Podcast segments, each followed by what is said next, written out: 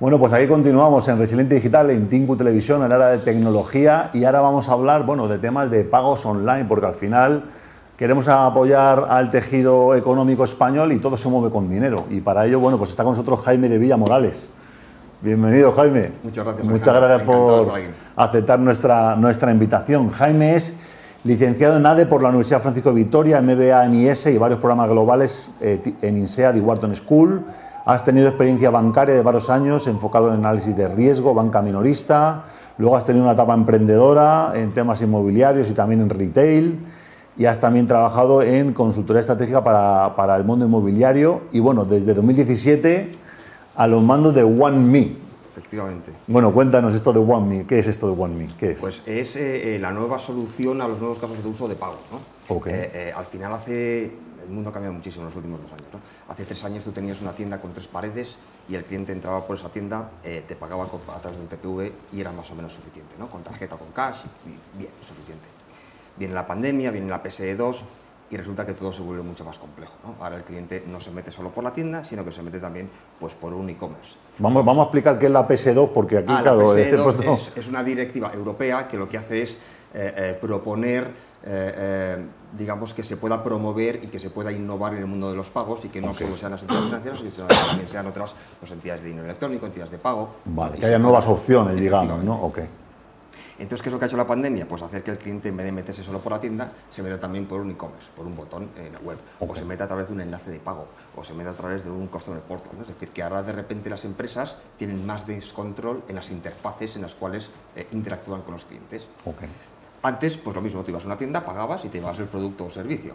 Eh, eh, ahora resulta que no, que no solo es eso. El mundo de los, de los, pagos recurrentes era un mundo más dedicado a la banca, ¿no? el leasing, rentings, préstamos, ¿no? el pago recurrente.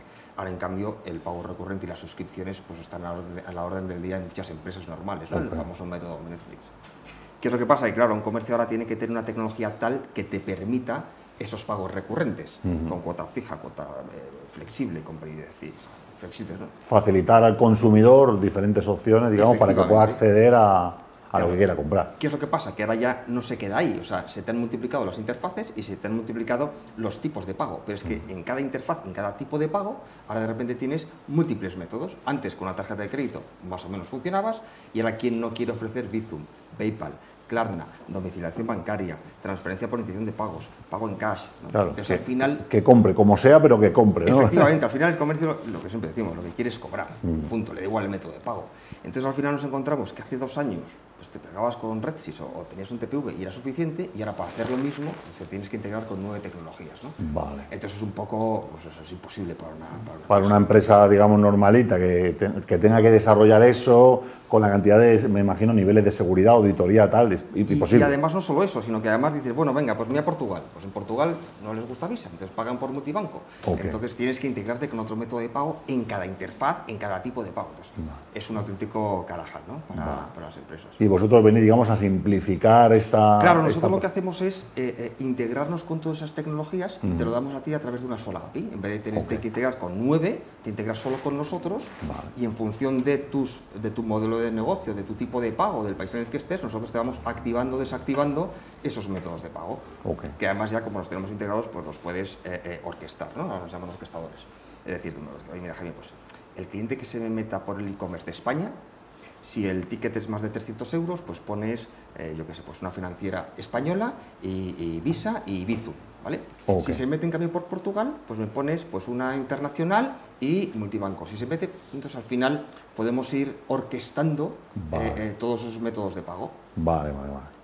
Y no solo los, integramos y los orquestamos, sino que además decimos, bueno, pues vamos a inventarnos funcionalidades sobre esto. Entonces tienes, pues, te dividimos el pago antes de que llegue a la empresa, o te lo dividimos después, o te hacemos una cadena a premio, ¿no? De, oye, pues, pues, yo te vendí una suscripción, pues no sé si me vas a pagar la quinta cuota, ¿no? Entonces me voy a dejar preprogramado que lo reintente tres veces sobre ese método de pago y que si no puede, te envíe un mensaje diciendo, querido Alejandro, no hemos podido hacer cargo de la quinta cuota, pincha en el siguiente enlace y págame por otro medio. Entonces, al final lo que vamos haciendo es eh, eh, eh, ayudarnos de la programabilidad que tiene y dárselo al comercio a través de una sola integración para que nos vuelva loco. Ok, interesante.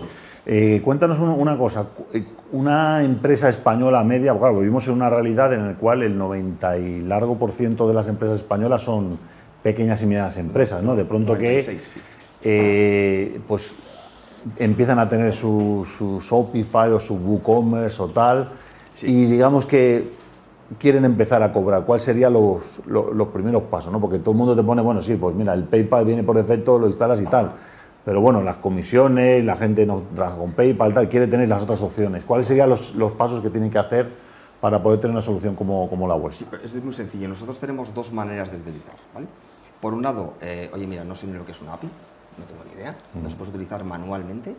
¿vale? Entonces te metes en www.womi.com, metes un email, contraseña y puedes utilizar exactamente lo mismo que lo que pueda estar utilizando una gran empresa del IBEX que pueda estar utilizando Womi. ¿vale? Es decir, o por API o por eh, módulos o manualmente.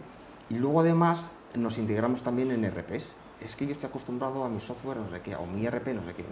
Una de nuestras estrategias, de hecho, es vamos directamente al, comercio o vamos a través de softwares que nos integran y nos utilizan un poco pues, para robustecer ese software y que llegue directamente a todos sus clientes. Vale, o sea que cualquier empresa que tenga de pronto una solución RP donde tenga automatizado de pronto, ya tengo automatizada la logística o tengo automatizado los envíos de correos o tal y no solo eso, sino que nosotros además lo tenemos todo muy modular, es decir, no vendemos paquetes. O, me compras todo o, te quedas sin nada.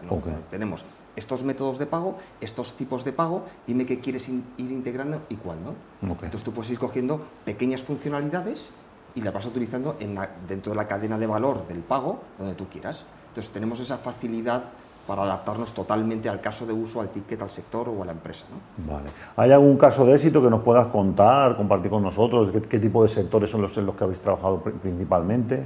Nosotros empezamos mucho en recobro, eh, eh, que al final el ¿Qué se entiende por recobro? Recobro, eh, es lo que decir, lo mismo. Vamos a ver, el recobro y el cobro es lo mismo, solo que la factura está por vencer o está vencida, ¿no? Ah, Pero realmente es lo mismo. O sea, un recobro es me debías algo que ha pasado la fecha y me tienes que pagar, ¿no?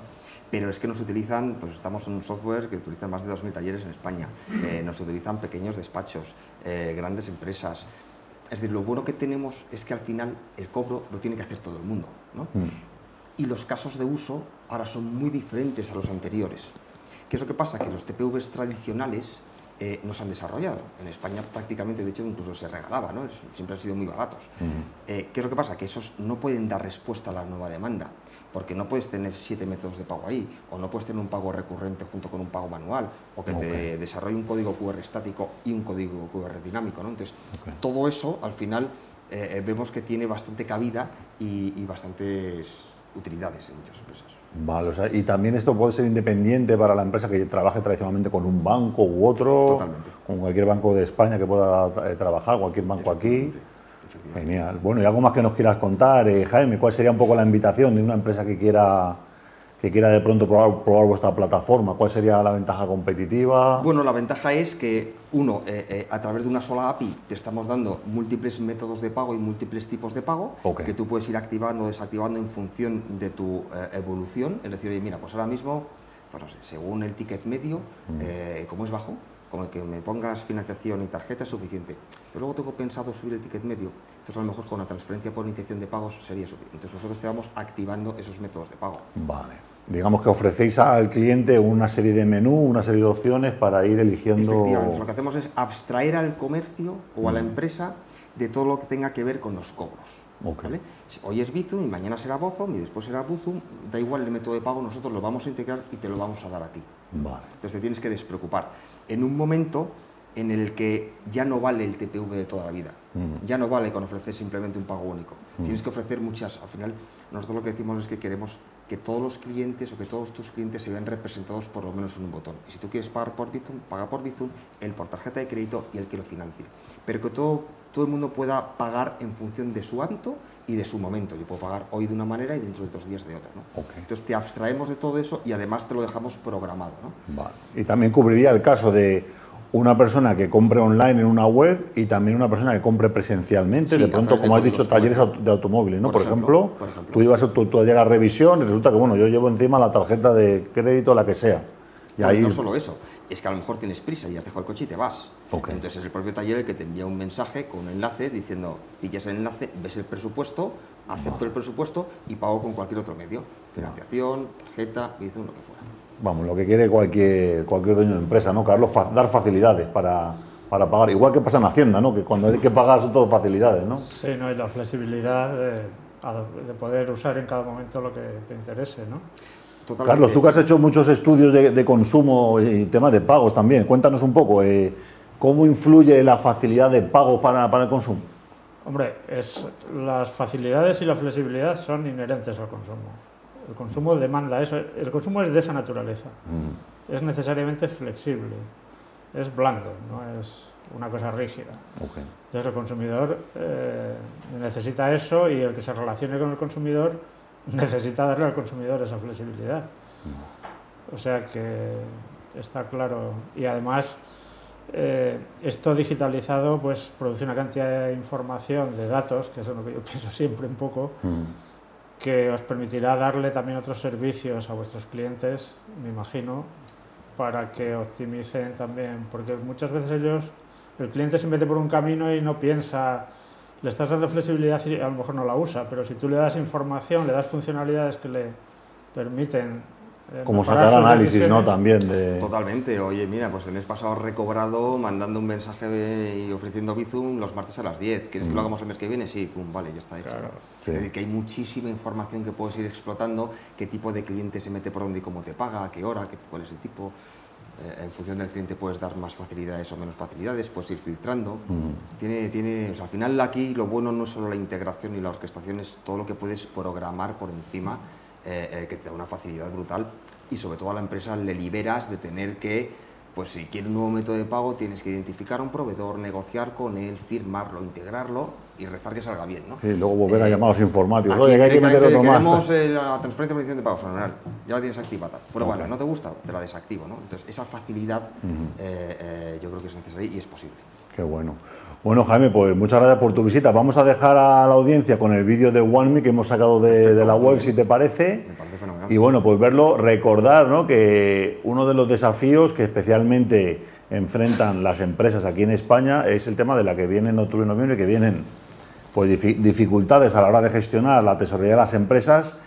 Y bueno, pues como dicen los americanos, eh, la metodología Profit First, ¿no? que llaman, que es fíjate bien en la caja, más que en la cuenta de resultados de, de cuánto has facturado, cuánto te deben, el manejar la caja y para eso pues hacen falta soluciones en las que puedas facilitar el cobrar cuanto antes y tener ese dinerito guardado por si viene el invierno. Vamos a ver el vídeo de OneMe.